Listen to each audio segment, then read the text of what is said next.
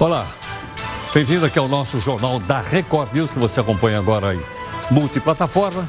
Você que é nosso telespectador e internauta. Bom, é, nós temos para apresentar para você o seguinte: a nossa equipe, né, que produz jornal todos os dias, nós é, tivemos contato com pessoas em vários países do mundo para que a gente perguntasse o seguinte: é, qual é o, o que, que mudou na rotina das pessoas, no dia a dia? Nada assim, no dia a dia. Pode ir na padaria, não pode? Pode ir no restaurante, não pode, não pode. Então nós constatamos, nossa equipe entrou em contato com vários brasileiros ao redor do mundo, né, para contar para a gente então o que está acontecendo. Tudo bem ou não? Bom, então nós vamos começar essa, esse giro pela Itália, na cidade de Nápoles. Oi gente, tudo bem? Eu estou aqui na Itália e pessoas estão saindo de máscara na rua, pouquíssima gente. É, o supermercado tá fazendo fila fora para comprar. Você tem que ficar um mínimo um metro de cada pessoa. É, as pessoas estão sempre com lencinhos umedecidos, higienizando, usando luva, máscara. Não pode ter contato com ninguém, nem com as próprias famílias eles estão pedindo aqui. Olha, essa brasileira está em Nápoles. Nápoles é no sul da Itália. A infestação do coronavírus é mais no norte da Itália, na região chamada de Lombardia, onde fica Milão. Mas não é só isso que ela diz. Ela também vai comentar conosco algumas medidas tomadas pelas autoridades italianas que as pessoas são obrigadas a cumprir. Dá uma olhada. A polícia está em cima, de motinha, de carro, mandando o povo embora para casa. Se te pega na rua, você tá sem esse papel, né? Preenchendo, tá zanzando aí na rua. Eles te falam que você tem que ir para casa. Se você insistir, eles vão fazer uma multa e uma denúncia penal que você vai ter que responder depois. Bom, da Itália, vamos ver então agora um depoimento de Portugal. Oi, Heródoto. É, meu nome é Vitório Alves, eu sou estudante de jornalismo e comunicação aqui na Universidade de Coimbra. E devido ao coronavírus, na passada terça-feira, o reitor da universidade colocou em movimento um plano de contingência que suspende todas as atividades acadêmicas, culturais e esportivas pelos próximos 15 dias, pelo menos. É, todos, todos os membros da, da comunidade foram instruídos a ficar em isolamento, mesmo que não, não tenham é, sintomas da doença.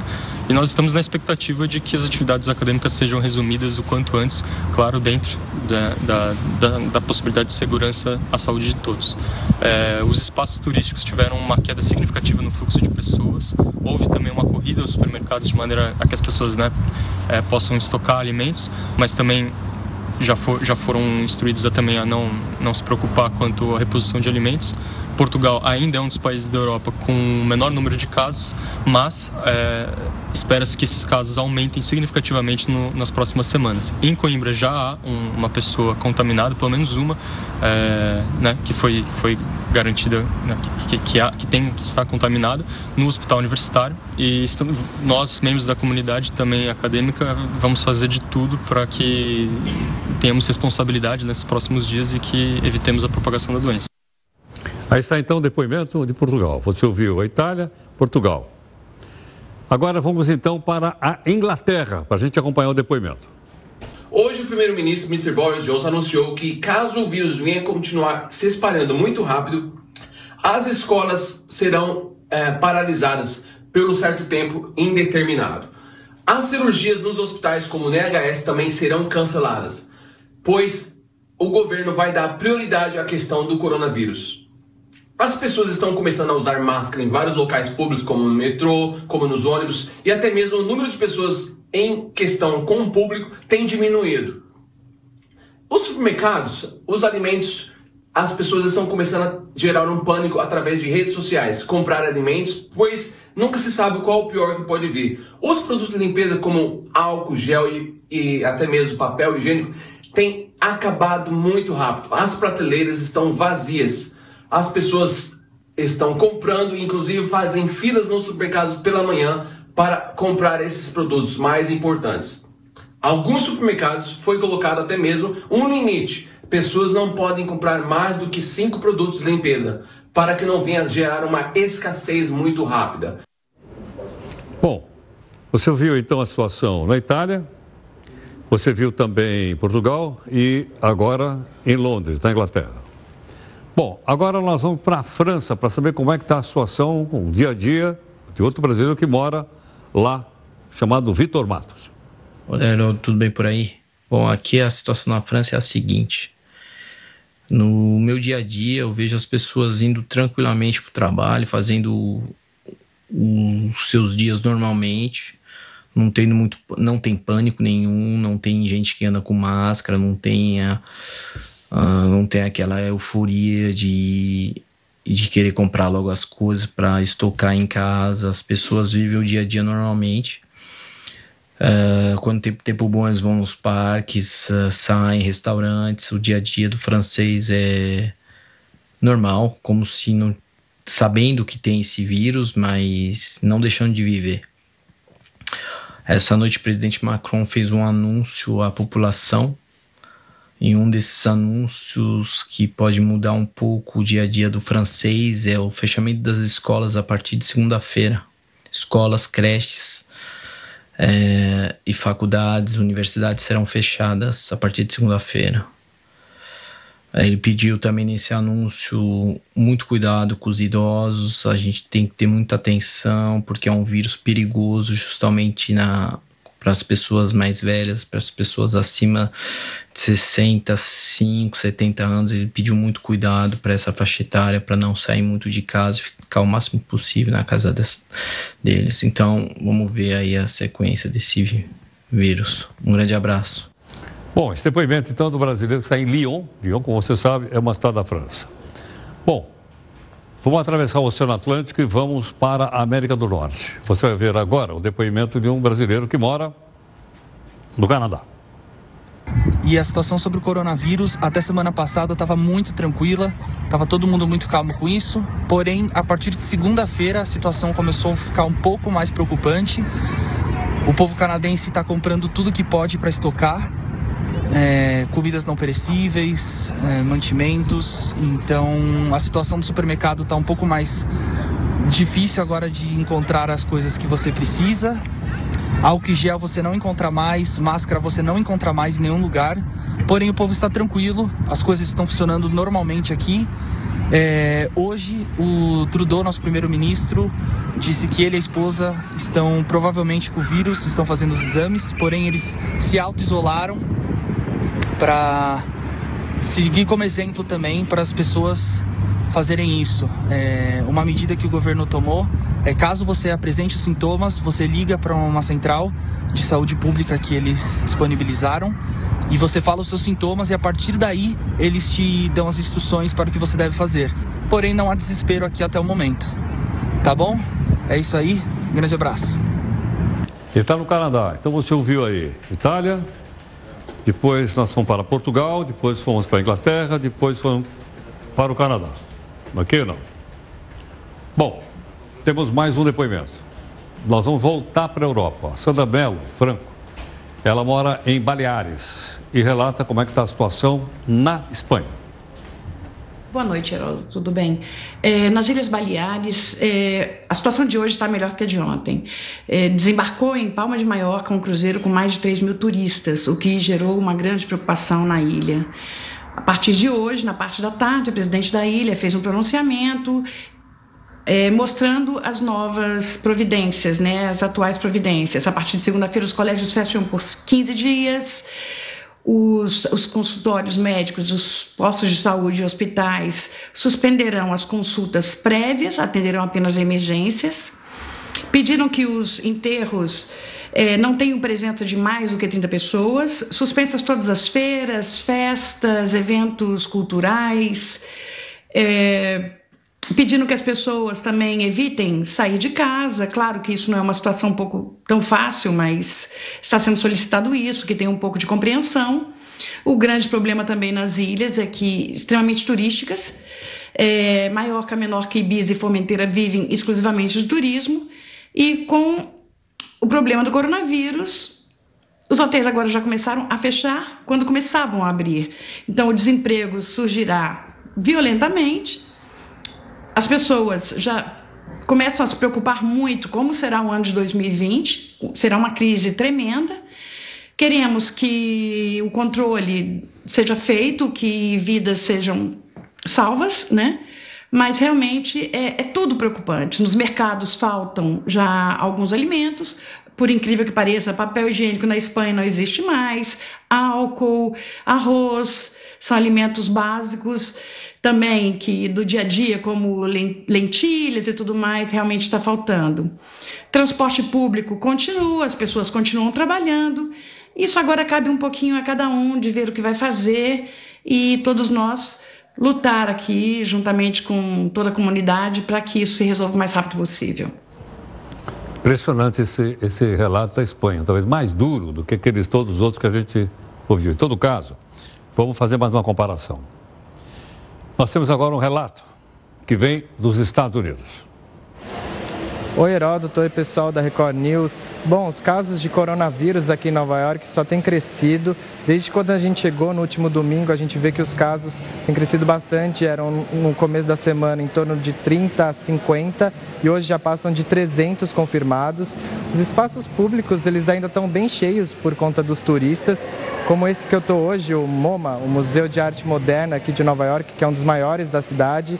É, muitos turistas usando máscaras, muitos turistas usando álcool em gel, mas nada que afete muito o turismo aqui na cidade. O que a gente vê de diferente é o transporte público, o metrô, por exemplo, que é bastante utilizado pelos moradores aqui da cidade e da região, está bem mais vazio do que o normal. E a gente também vê que o noticiário está dando bastante informação e atualizando a população sobre esses casos. O Trump anunciou que cancelou os voos da Europa. É, também teve uma repercussão muito grande e alguns eventos como o St. Patrick's Parade e o jogo da NBA que foram adiados também teve uma repercussão é, bastante massiva aqui no noticiário. A gente vai continuar monitorando os casos daqui de Nova York e torcendo para que nada de muito grave aconteça nos próximos dias. Aí está, ele está no museu, como você percebeu, né? Ele fez do museu, ele está em Nova York. Bom, vamos para outra região dos Estados Unidos. Veja agora o que acontece em Boston. A, a situação na cidade de Boston está tranquila, está calma, tá? Ah, o metrô, os trens, os ônibus estão funcionando normais, sem problema algum. Ah, hoje as escolas começaram aí a divulgar que irão fechar as portas. Ah, por cerca de 30 dias e também uma prefeitura de uma cidade que próxima da cidade de Everett também disse que irá, uh, anunciou hoje que irá fechar por duas semanas, tá?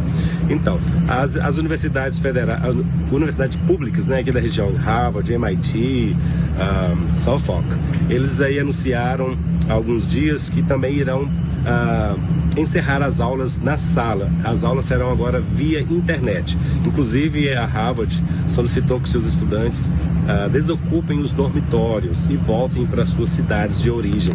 Alguns estudantes reclamaram, muitos estudantes são internacionais. Bom, não sei se você percebeu, atrás dele tinha uma ambulância. Percebeu, né? Então nós fizemos aí um giro e até queria contar para você dois bastidores. Nós pretendíamos falar com o Japão e com a, com a China, que nós temos também pessoas, mas infelizmente não conseguimos. Por quê? Porque, logicamente, dado o fuso horário, né, uh, não foi possível falar nem em Beijing, nem em Tóquio, para que a gente pudesse contar para você. Mas a gente vai tentar em outra oportunidade. Olha, o presidente Jair Bolsonaro, como faz toda quinta-feira, ele fez uma live hoje. Olha lá. E o que nos chamou a atenção, nós estamos falando aqui de coronavírus, é que ele e as duas pessoas que estavam ao lado dele, vê se não você nota a diferença, eu não vou falar, vê aí. Eu estou usando máscara porque nessa recente viagem aos Estados Unidos, uma das pessoas que veio comigo no voo, é, quando desceu em São Paulo, é, foi fazer o, os exames habituais e deu positivo o coronavírus. Então, todo mundo que estava no voo, todos nós, Isso hoje coletou material todos nós, ainda não deu resultado, mas tem aí órgão de imprensa dizendo aí que é. deu negativo, tomara que, esse, tomara que esse fake news fosse verdadeiro, né? mas não deu ainda. Acredito que nas próximas horas tem o resultado aqui do meu e de mais algumas pessoas que estiveram comigo. Bom, o presidente está de máscara, quem está do lado dele é o ministro da, da saúde, também de máscara. Aliás, eu acho que é a primeira vez na história do Brasil que eu vejo um presidente de máscara. Nunca vi isso na história do Brasil, nem na época da República Velha. É uma coisa nova. Bom, diante desse fato inusitado, só nos resta pedir a Luizão para rodar a vinheta.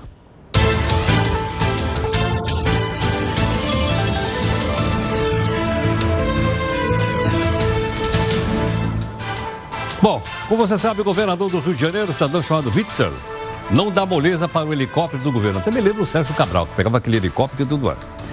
E segundo as últimas informações, ele já voou mais do que o Pezão, que é o governador anterior. O Faísca, olha o Faísca aqui, ó, né, que é o nosso anti-herói aqui do Jornal da Record, não deu outra. Se aboletou lá no helicóptero do, do governador. Aliás, ele apoia totalmente esses passeios. Afinal, é um cargo de tão grande responsabilidade que ele tem que ter alguma compensação, um helicóptero, jatinho, coisa assim. E olha lá, helicóptero, jatinho, carrões importados com aquela placa de bronze, tudo pago pelo distinto público.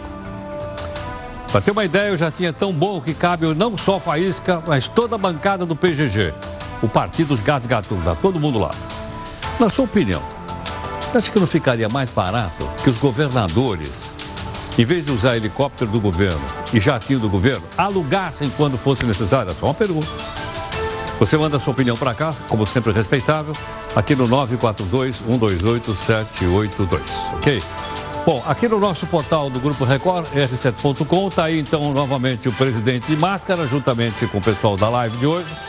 Mas olha a notícia do R7. Bolsonaro sugere o adiamento e protesto por causa de coronavírus. Esse protesto deveria acontecer em todo o Brasil no próximo domingo, dia 15. Está sugerindo que não haja por causa do, da, da, da possibilidade, então, do aglomeramento e do desenvolvimento do coronavírus.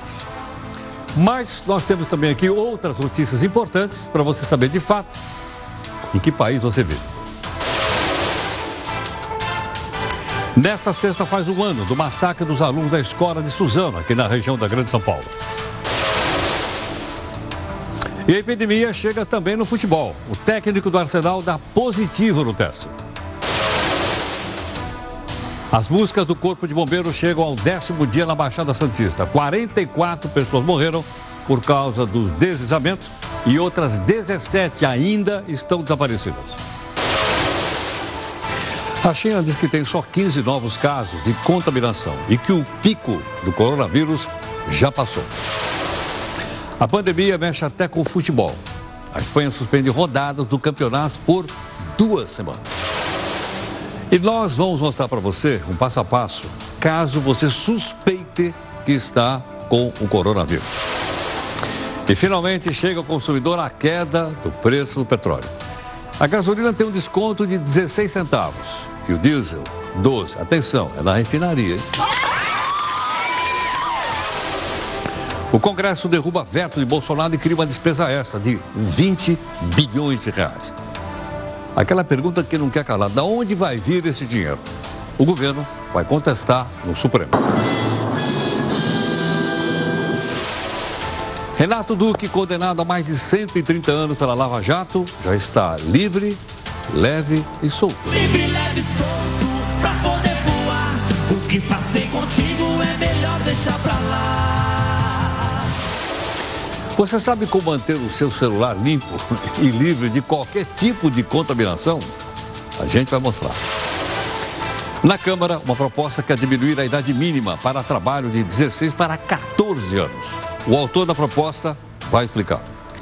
Na sua opinião, diminuir a idade mínima de 16 para 14 anos para o trabalho atrapalha o desenvolvimento do adolescente ou é uma forma de ajudar o orçamento familiar? Qual é a sua opinião? Manda para mim. 942-128-782. Não esqueça de botar o 11 lá, que é São Paulo. 942-128-782. Por acaso, o mundo estaria vivendo uma histeria de coronavírus por causa da massiva divulgação de informações por tudo quanto é plataforma social. Nosso convidado explica. Afinal, quais são os procedimentos que uma pessoa suspeita de estar contaminada é obrigada a fazer em virtude de lei? A gente vai ter um advogado aqui para explicar. Olha, veja aí a nossa imagem do dia. esta garotinha iraquiana que fez um desenho se imaginando no colo da mãe. Hoje é o 13 terceiro dia que a linha prata do metrô de São Paulo está parada.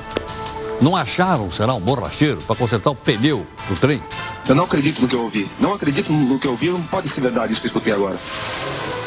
A gaveta do Jornal da Record News. Onde está a estátua da mãe do Marechal Deodoro? Roubada em um monumento do Rio de Janeiro. O Museu da Língua Portuguesa reabre depois de cinco anos por causa do incêndio. A propósito, e o Museu Nacional? Quando é que ele vai reabrir? Você está no primeiro jornal multiplataforma da televisão. Através das redes sociais, você comenta, você critica, você participa das lives e cobra da gente. Busca de isenção e busca de interesse público.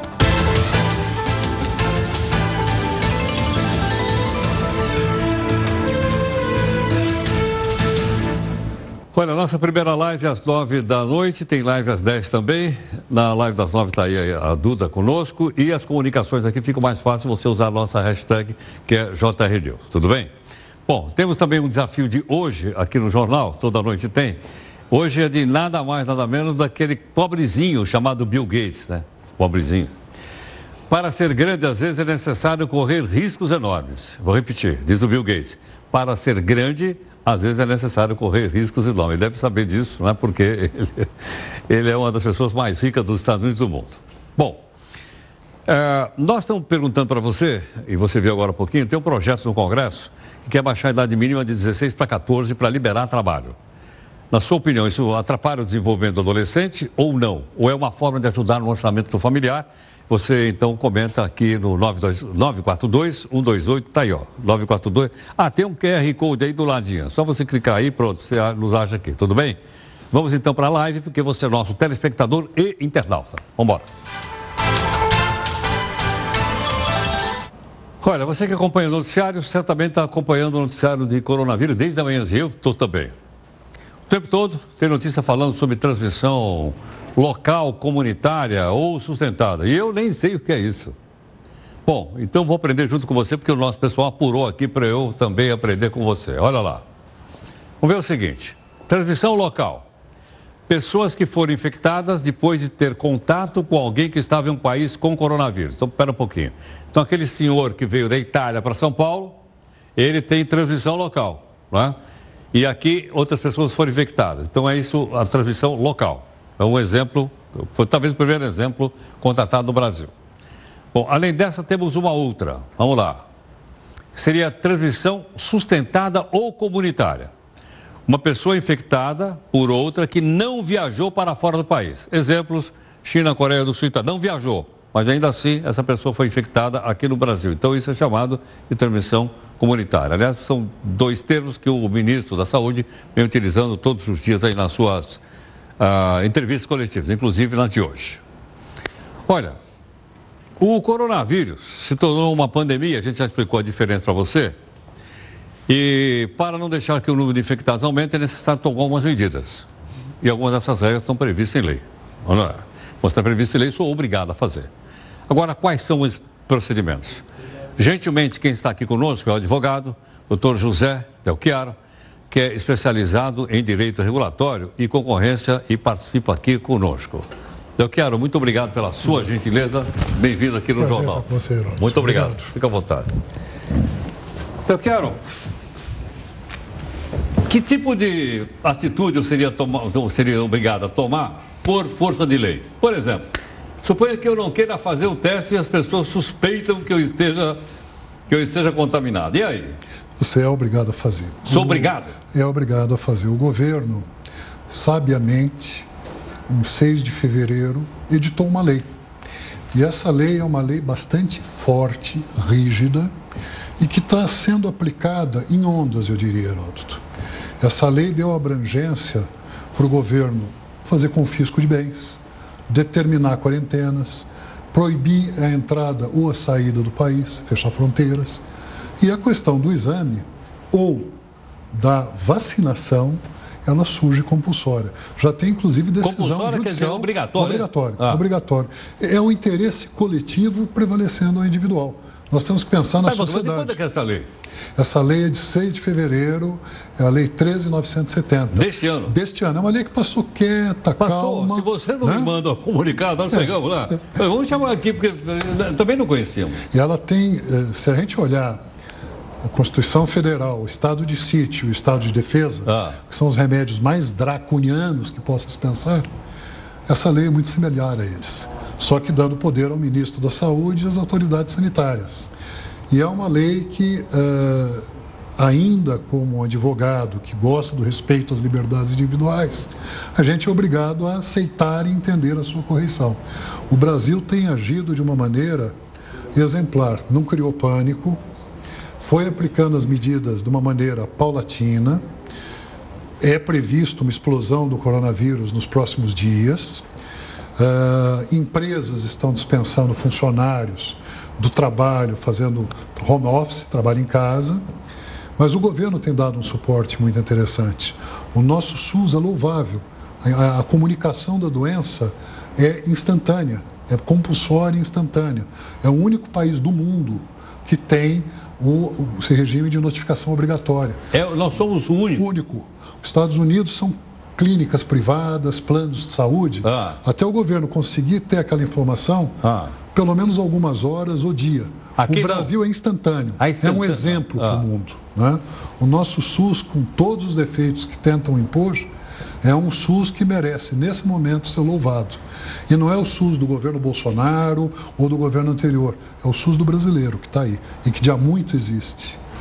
Eu, eu entendo que nós estamos num momento interessante, aonde o coletivo vai prevalecer, aonde o governo tem autoridade para exigir não só a vacinação, não só a internação, como também confisco de bens, com a limitar abuso do poder econômico nos preços. Então, se alguém começar a abusar, e é muito comum na falta Vender de máscara, máscaras mais gel, caro e tal, né? ah, ah. se isso aqui tiver um abuso, o governo tem como interceder né? nos preços abusivos. E o que é mais importante, eu acho que a solidariedade do brasileiro vai fazer diferença. Eh, se nós ouvirmos o, o governo, se nós ouvirmos as autoridades sanitárias, tivermos o respeito, o cuidado de lavar a mão e tentar evitar, na medida do possível, quem não precisa sair de casa, não sair, se as empresas puderem liberar seus funcionários para trabalharem de casa, nós vamos ter uma grande chance de passar por esse pesadelo de uma maneira bem mais suave. Olha, cara, você falou, não, o governo, então, se precisar internar alguém, ele tem Ele força. pode. Pode. Pode. Mas ninguém recorreu ainda ao Supremo Tribunal Federal para dizer que essa lei é inconstitucional e que você está violando o meu direito de ir e vir. Eu diria o seguinte, veja que coisa, essa lei, ela passou calma, ela veio pelo Congresso, editada pelo presidente quando foi buscar aquelas pessoas na China com seus, seus aviões, e eu tenho a impressão que isso aqui talvez seja, eu não posso afirmar, uma atitude de governo, aonde os três poderes se juntaram para fazer algo de bom para o país. Eu acho muito difícil um juiz determinar a inconstitucionalidade ou dizer que não pode fazer isso. Quer dizer, arguir. Arguir pode, mas não vai levar. Qualquer cidadão pode. Mas não leva. Mas não, não, você acha que não leva? Eu acho que não leva. A lei é uma lei de exceção. É uma lei que está aí para segurar uma pandemia, que demorou para a Organização Mundial da Saúde declarar. Mas o fato é que as medidas vinham sendo tomadas em todos os países.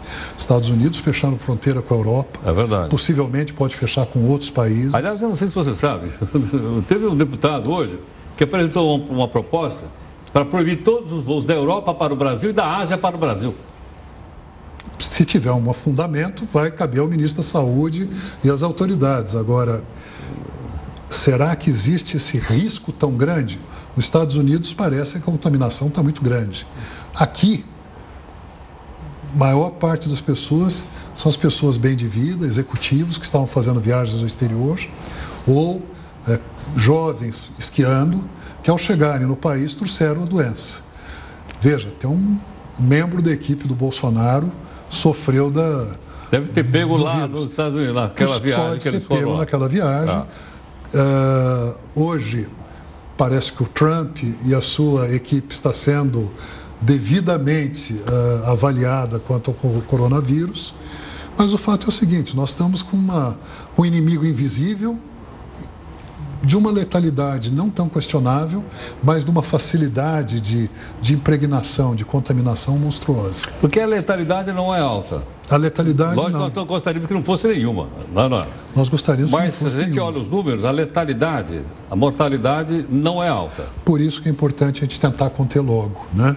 Agora, se a gente verificar progressão disso no tempo, quantidade de UTIs que a gente tem, ah, conter essa doença é importante.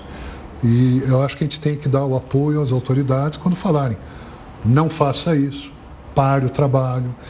Para que pegar um metrô para passear se eu posso ficar em casa? né? É a hora da gente se, se tomar a cautela. Né? Bom, por isso que ele sugeriu até que não haja manifestação no domingo. Olha, É, eu acho que foi uma, uma- Essa manifestação, a rigor, não deveria acontecer da forma que acontecer. Mas manifestação, jogo de futebol, aglomerações, eu acho que tudo isso é um lugar onde tem risco de contaminação. E consequências jurídicas também, né? Nós temos implicações hoje do coronavírus nas relações de trabalho, na lei de proteção de dados, na disputa de fornecimento, falta de peças, não entrega. Nós vamos ter uma economia que vai sofrer um impacto. Então, como isso tudo vai ser disciplinado, é que nós, advogados, estamos começando a olhar de uma maneira em que você busque um equilíbrio. O que faz o consumidor, Heródoto? Ele estava lá com a sua viagem comprada, não querendo trazer aqui o Guedes, mas indo para a Disneylândia, né? que hoje, aliás, fechou as portas. Fechou, né? é, fechou. Aliás, a Broadway fechou A também. Broadway também fechou. Ah, ele vai cancelar a viagem dele, né? Como fica? A companhia aérea é obrigada, não é obrigada a cancelar? É a mediação que vai valer, é o bom senso. Sem dúvida. Infelizmente, todos vão perder um pouco.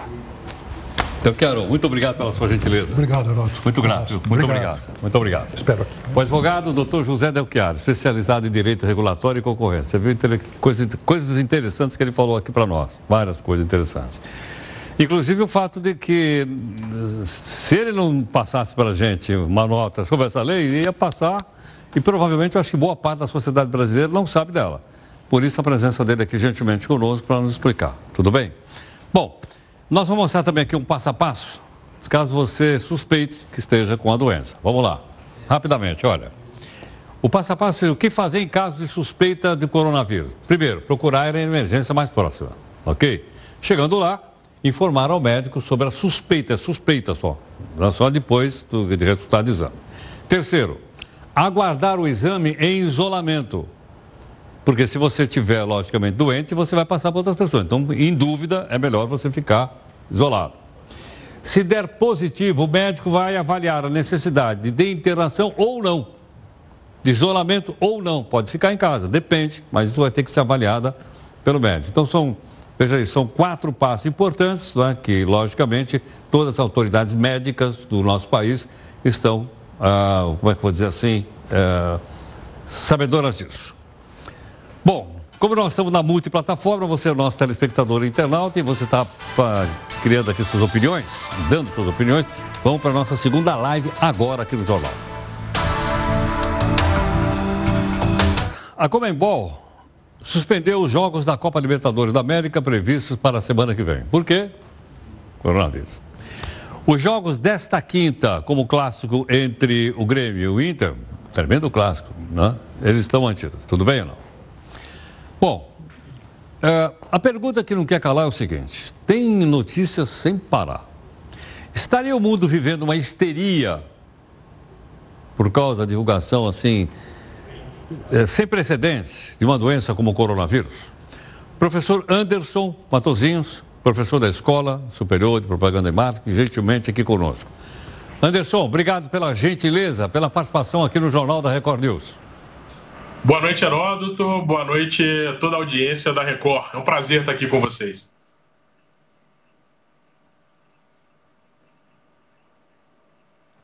Ah, eu não estou te ouvindo, Heródoto. Na sua opinião, está havendo um Agora exagero? Ah, eu acredito que sim, e é importante a gente perceber ah, o porquê que nós po- podemos estar passando por um exagero e por uma, um- uma histeria em excesso em relação ao caso do coronavírus. Ah, geralmente, se nós pensarmos ah, antes da internet, a gente tinha muito mais dificuldade de acesso à informação.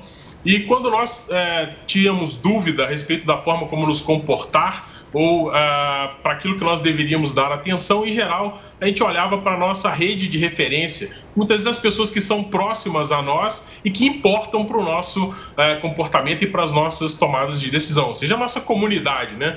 Hoje em dia, a internet ampliou muito essa questão de rede de referência, porque a facilidade com que as informações são divulgadas, a facilidade com que nós temos acesso ao que está acontecendo ao redor do mundo, acaba é, fazendo com que a nossa rede de referência, na verdade, deixe de ser a nossa comunidade, o nosso bairro, por exemplo, a nossa cidade ou país, e passe a ser é, é, o globo, o mundo como um todo. Isso é um reflexo também da questão da globalização. Isso acaba levando uh, as pessoas a tomarem decisões com base não no seu contexto em particular, mas sim uh, no contexto que tem sido verificado ao redor do mundo. E esse excesso de esse excesso de informação que qual a gente recebe acaba também nos levando a, comportamentos de medo. E a gente sabe muito bem que, na grande maioria das vezes, uh, o medo e a histeria não são bons conselheiros uh, em nossas decisões e na forma como nós nos comportamos. Claro. Agora, Anderson, uh, será que a gente não presta atenção suficiente naquilo que a gente recebe na nossa rede social? Hoje, por exemplo, né, circulou violentamente um áudio de um médico e aí depois outro médico disse, olha, não é bem assim, não foi isso que ele quis dizer, mas aí todo mundo já estava assustado com o que o primeiro médico falou.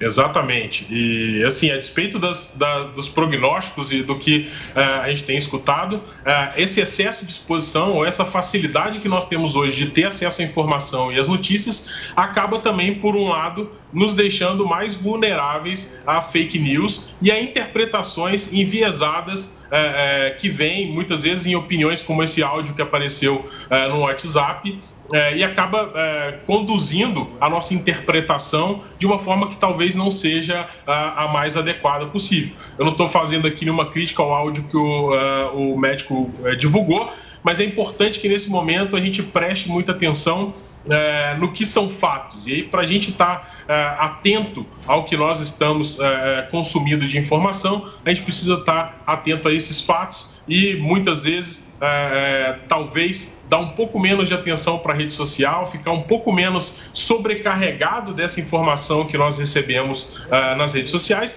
e talvez uh, dar mais atenção para veículos uh, de comunicação que têm uma preocupação um pouco maior com a autenticidade dos fatos que estão sendo passados e com a qualidade da informação que é compartilhada pela rede. Anderson, até para a gente responder aquela primeira pergunta, será que é verdade? claro, isso é, eu, e é interessante porque é, é, justificado a preocupação que nós temos em relação à propagação do coronavírus. É, é muito justificado que nós adotemos todo o comportamento de prevenção que vem sendo é, orientado pelos órgãos de saúde, mas a gente tem que lembrar que a, a por enquanto, a letalidade do coronavírus ainda está em torno de 3%.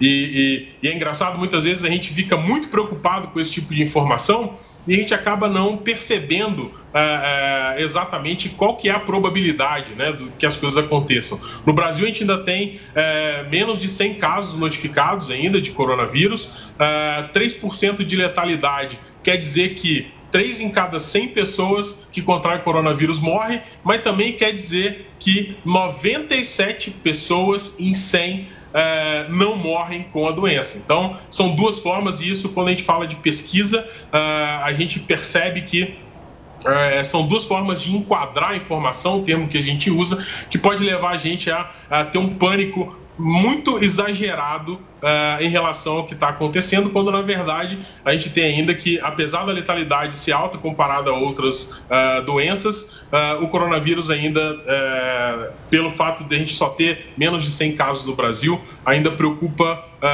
pouco em relação à letalidade, preocupa mais em relação à prevenção.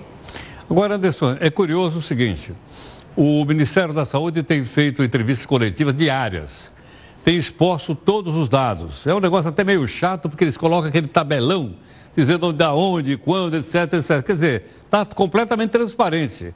Né? Então a gente não poderia, vamos dizer assim, uh, dizer que a gente não tem informações confiáveis. Tem. Elas estão lá. Jornalistas estão sentados lá para fazer pergunta que acham que deve fazer e fazem. Quer dizer, mas as pessoas ainda assim, por isso que a gente brincou com essa história de ter uma histeria, né? Começa a divulgar coisas que não estão ali. Exatamente. Esse é o problema histórico de comunicação, né? Ah, muitas vezes a mensagem é passada de uma forma e as pessoas acabam entendendo a mensagem de outra forma. Acontece que, ah, como você disse, o segredo é a gente confiar ah, nesse, nesse momento, é confiar na estatística, confiar no dado que está sendo apresentado para gente. Isso é um pouco mais complicado nos dias atuais, porque muitas vezes as pessoas nem estão prestando tanta atenção ah, ah, na informação que está sendo passada, mas elas estão vendo flashes do que está acontecendo e esses flashes acabam direcionando a emoção das pessoas, né? E é importante a gente perceber isso, que muitas vezes a nossa decisão, o nosso comportamento ele não é fortemente embasado na nossa racionalidade, ou seja, naquilo que realmente é, nós é, acreditamos é, é o, o, fato ou é a verdade, e sim nas nossas emoções. Então, muitas vezes, a pessoa é, vê toda essa movimentação de coronavírus, ela se preocupa menos com o que ela está pegando de informação e mais com o contexto no geral, ou seja, ela acaba se preocupando em adotar as medidas de prevenção como ela vê na TV. E muitas vezes a nossa rede de referência, como eu disse, que é onde a gente vai buscar informação para tentar é, entender como melhor se comportar, acaba que a nossa rede de referência acaba sendo um país, por exemplo, como a China, que foi o epicentro do surto, é onde a situação está mais grave e as pessoas aqui acabam se desesperando, tendo uma corrida a mercado, é, começando a usar máscara é, cirúrgica sem a necessidade, sem estar tá apresentando nenhum sintoma ou sem estar é, tá em contato com alguma pessoa com sintoma, e isso acaba prejudicando a coletividade, porque se a gente tiver uma, uma corrida hoje a, aos mercados, às farmácias, em busca de é, medidas de prevenção como máscara e álcool gel para pessoas que não estão é, com risco elevado de exposição ou que não já foram diagnosticadas, isso pode prejudicar o fornecimento desse material para as pessoas que realmente importam, que são as pessoas que foram identificadas com o vírus ou que estão mais no grupo de risco, e isso acaba prejudicando toda a contenção da doença é, para a coletividade, ou seja, para o país como um todo. Anderson, quero agradecer sua gentileza e dizer para você que a próxima vez que eu for aí, eu vou tomar um café nessa máquina de café que você tem aí do lado. Maravilha, já está convidado e pode ter certeza que o café aqui é da melhor qualidade. Obrigado, Heródoto. Muito obrigado, eu que agradeço a gentileza. Prazer falar com você. Igualmente. Professor Anderson Matosinho, professor da Escola Superior de Propaganda. Entre tantas coisas que ele nos ensinou agora, eu queria lembrar uma. O que, que ele falou em outras palavras? Que a comunicação, quem faz não é a boca, é a orelha. Entre outras coisas. Eles explicam uma coisa, as pessoas entendem outra. Em outras palavras, é o seguinte: o que faz a comunicação, está dizendo ele, não é a boca, é a orelha. Né? Não é o que eu digo, é o que você entende. Nós temos que prestar atenção nisso aí, para aprender. Bom, o ministro da Economia, o Paulo Guedes, disse que o governo vai questionar na justiça a ampliação daquele benefício de prestação continuada, ok? A propósito, o que é isso? É um benefício assistencial de um salário mínimo pago para pessoas idosas ou idosas e ao mesmo tempo que tenha deficiência. Ele é conhecido pelo BPC, ok? Benefício de prestação continuada, BPC. Ele é pago por uma pessoa que tem uma renda inferior a 260 reais. Com essa mudança pelo Congresso, vai receber benefício as pessoas que ganham até 522 reais. Segundo o governo, se fizer isso, a ampliação vai custar um roubo de 20 bi nas contas públicas. Por isso que o governo diz que vai também uh, recorrer ao Supremo Tribunal Federal. Entenderam ou não? Pessoa que está, é idosa nunca contribui, não tem nada a ver com o INSS, isso aqui. Não é aposentadoria, é uma outra, é um, é um outro orçamento né, para as pessoas que estão idosas e as pessoas que têm, uh, são portadores de deficiência física. Tudo bem? Bom, Logicamente que no nosso Congresso Nacional, nós estamos uma democracia representativa, o pessoal também fez debate. Né? E aí? Bom, uh, logicamente que a oposição alfineta o governo e por aí afora. A deputada Érica Cocai, que é do PT, alfinetou o ex-ministro da Cidadania, Osmar Terra. Aliás, o Osmar Terra voltou lá para a Câmara. E hoje o que nós estamos vencendo é o governo da necropolítica, é a crueldade. Derrubemos, pois, quantos vetos se fizerem necessários, até porque o ex-ministro, o ex-ministro que foi apeado do poder por Jair Bolsonaro, que ontem veio aqui dizer que havia um custo, um impacto financeiro de 60 bilhões, mentiu. Mentiu! Aliás, parece que é norma nesse país a mentira, porque o próprio levantamento da assessoria de governo e eu vou concluir, presidente. O próprio levantamento da assessoria do governo apontou com um impacto de 11 bilhões. E hoje nos jornais está se falando de um impacto de 20 bilhões. É impacto isso realmente? Possibilitar a vida para a pessoa com deficiência de, em extrema pobreza? Possibilitar a vida para idosos? Isso é impacto? Isso se precifica? Bom, agora o outro lado. O deputado Madeira estava lá no plenário. E ele não ficou quieto, não. Vamos ver.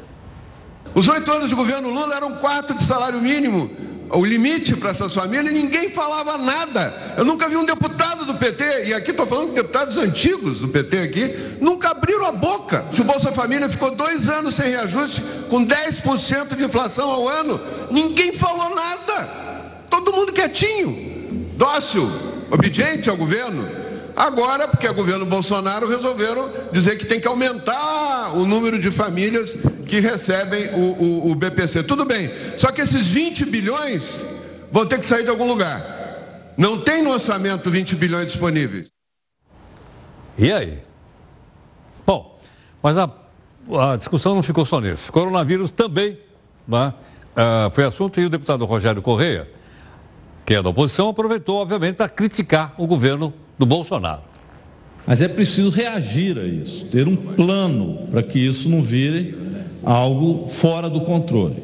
A primeira coisa é fazer com que o presidente Bolsonaro feche a boca, porque ele foi o primeiro a dizer que isso era uma fantasia, um exagero da imprensa.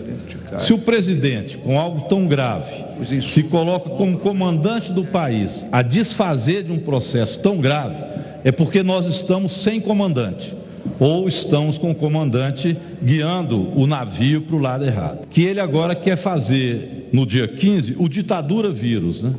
Está chamando o seu povo para ir às ruas falar contra o Congresso e o Supremo, ou seja, o país acabando, desmanchando. A economia, não sei se eu soube agora, duas vezes hoje que a Bolsa parou.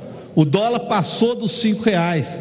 E o presidente da República, ao invés de ver seriedade, diz que quer pôr fogo no Brasil. Pega a gasolina, que está lá julgada, e risca um fósforo para ver se pega bastante fogo, achando que assim vai resolver o problema do Brasil. Eu nunca vi um presidente tão desqualificado igual esse Bolsonaro. Agora, o outro lado. Sempre tem o outro lado. O deputado Giga Peixoto saiu em defesa do governo. Vamos lá. Agora, vim falar aqui nessa casa de que é só o Brasil que sofre, que é só o governo Bolsonaro que está errado, é mentira. A crise é mundial, é mundial. Parem de fazer discursos pífios, frouxos, fracos. Nós temos que sim apoiar o nosso ministro, o nosso presidente, pois essa epidemia, com certeza, em breve terá uma vacina que vai é, sanar esses problemas. Não é possível vocês condenarem uma pessoa que nada tem a ver com isso. Bom, aí estamos dois lados, como sempre, né? e daqui para frente você faz a sua própria cabeça e você tira as suas próprias conclusões, tudo bem? Inclusive, Sobre aquela questão de baixar o limite de trabalho para jovens de 16 para 14 que você está opinando, a gente vai para a live, porque este aqui é o primeiro jornal da TV multiplataforma. Vamos lá. Existe uma proposta de emenda à Constituição PEC que propõe cobrar mensalidade nas universidades públicas. Mas antes de pular para as conclusões, quem está aqui conosco é o autor da proposta, o deputado General Peternelli, gentilmente nos atendendo.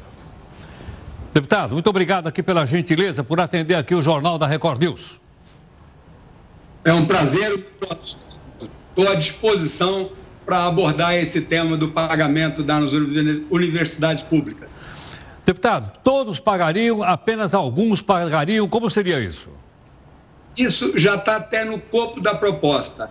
Lá está dizendo: quem pode, paga, quem não pode, não paga. Isso é muito simples de ser verificado. Você monta uma comissão com dois alunos, dois professores, dois assistentes sociais.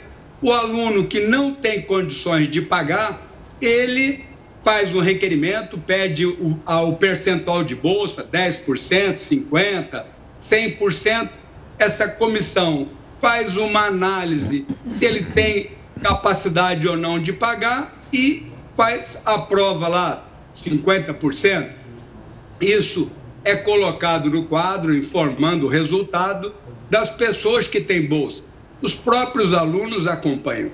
E isso daí vem exatamente, Haroldo, contribuir por vários aspectos. Primeiro, se aborda que as universidades públicas têm dificuldade, tendo mais recursos, podem melhorar, inclusive colocar em pesquisa. O segundo aspecto importante é que as universidades públicas têm mais alunos da classe média alta. E todo tempo eu sou autor de uma emenda substitutiva na reforma tributária. E lá toda hora se fala de que quem tem mais recursos deve pagar mais impostos. Nada do que melhor do que você colocar isso nesse sistema da universidade. Quem tem recurso paga mensalidade, quem não tem não paga. Bem simples, Heródoto. Agora, deputado, é, isso vai de encontro ao que existe hoje, né? haja vista que ninguém paga. É, exatamente. Por isso, a Constituição, ela informa que o ensino público é gratuito. Estamos apresentando uma proposta de que no nível universitário, aqueles que podem, pagam. Aqueles que não podem, não pagam. Me parece bastante é, justo. Né? Na própria proposta que eu fiz agora da emenda substitutiva na reforma tributária, eu levo em consideração uma série de aspectos, e esse daí também, né? De que você, na própria reforma, já possa cobrar dividendos e possa também isentar aqueles de baixa renda. Perfeito. Agora, deputado, não vai haver uma grande resistência a essa sua ideia? Especialmente, vamos dizer assim, do lado da oposição?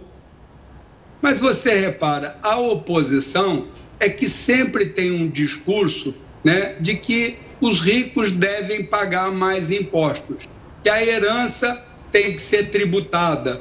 E uma boa referência, eu acredito, que várias, em vários tópicos se pode ir cobrando um pouco mais daquele que tem mais recursos. E uma dessas oportunidades é exatamente de pagar a universidade. Então, nós não vamos é, tirar o direito daquela pessoa que tem dificuldade. Nós simplesmente vamos dar mais meios para a universidade pública. Muitas universidades privadas, só com o dinheiro da mensalidade, executam um curso excepcional. Imagine uma universidade pública com o apoio do governo e ainda com mais uma mensalidade. Se tornarão excepcionais. Agora, deputado, caso essa proposta vá em frente, isso vale só para as universidades federais ou valeria também para as universidades estaduais? Nós estamos ali colocando no, nos aspectos do ensino público. É lógico que sempre lá na Câmara dos Deputados, no Congresso, existe uma preocupação com os entes da federação. Então, eu acredito que, alterando a Constituição, poderia se começar pelas universidades federais e os estados poderiam optar se cobrariam ou não a mensalidade. Volto a, a enfatizar que esse recurso vai melhorar ainda mais o nível das universidades públicas, que são já muito bom. Ok. Deputado, muito obrigado pela gentileza por atender aqui o Jornal da Record News. Eu estou sempre à disposição. É um prazer muito grande. Parabéns pelo trabalho e por estar sempre colocando em debate as nossas ideias. Uma boa noite. Muito obrigado. Deputado General Peternelli, a proposta então dele é que no ensino superior, público, as pessoas que têm dinheiro paguem mensalidade, as pessoas que não tiverem dinheiro não paguem. Ao invés de ser grátis para todo mundo. Essa é a proposta. Uma proposta também bastante interessante para você pensar. A gente pode fazer um dia, então, também uma dessas enquetes que a gente faz aqui para você comentar essa proposta. Acho uma proposta aí. Vale a pena a gente pensar sobre ela e sempre pensando de um lado e pensando do outro. E você decidindo. O massacre de Suzano, que é uma cidade aqui da Grande São Paulo, completa um ano nesta sexta-feira. Dez pessoas morreram nesse episódio. Ok? Que é uma coisa dolorosa. Mas nós queremos lembrar para que isso não se repita. E você acompanha aqui no texto da Jéssica Veloso.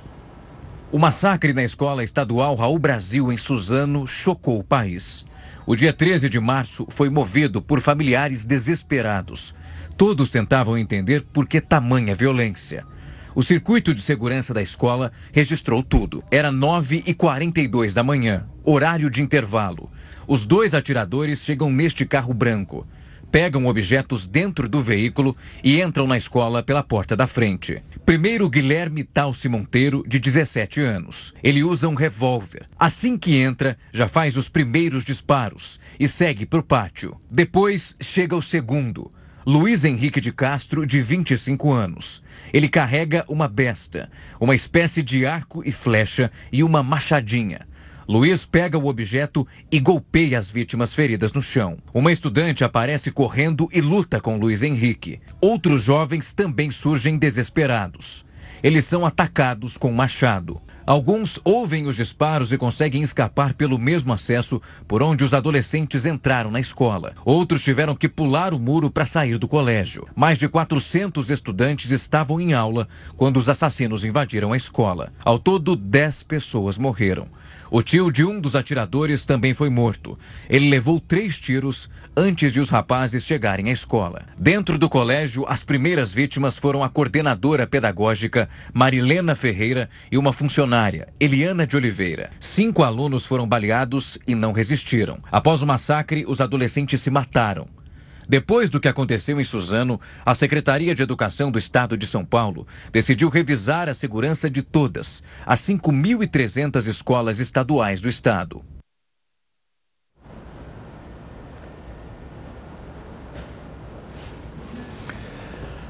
O ex-diretor de serviço da Petrobras, o Renato Duque, foi solto pela decisão do Tribunal de Porto Alegre. É bom lembrar que ele foi condenado na Lava Jato. Sabe quanto? 120 anos de cadeia estava preso desde 2015 e agora foi libertado. Foi condenado, condenado por corrupção e lavagem de dinheiro. E a justiça determinou que ele entregue o passaporte às autoridades, seja eletronicamente monitorado, compareça mensalmente na justiça e não entre em contato com outros investigados e réus da Operação Lava Jato. E por que, que foi solto? Porque o Supremo Tribunal Federal decidiu que uma pessoa só pode ser presa depois de transitado em julgado. Tem um projeto de lei para mudar isso no Congresso, está parado, não sei porquê, mas é isso que acontece. Graças ao Supremo Tribunal Federal, que mudou de opinião, como tantas vezes já foi explicado aqui no jornal para você opinar. Bom, nosso encerramento hoje é com essa dancinha, né? Que ensina a lavar as mãos corretamente, até isso, até dancinha, né? Nós temos aqui para falar de coronavírus. Vamos ver a dancinha.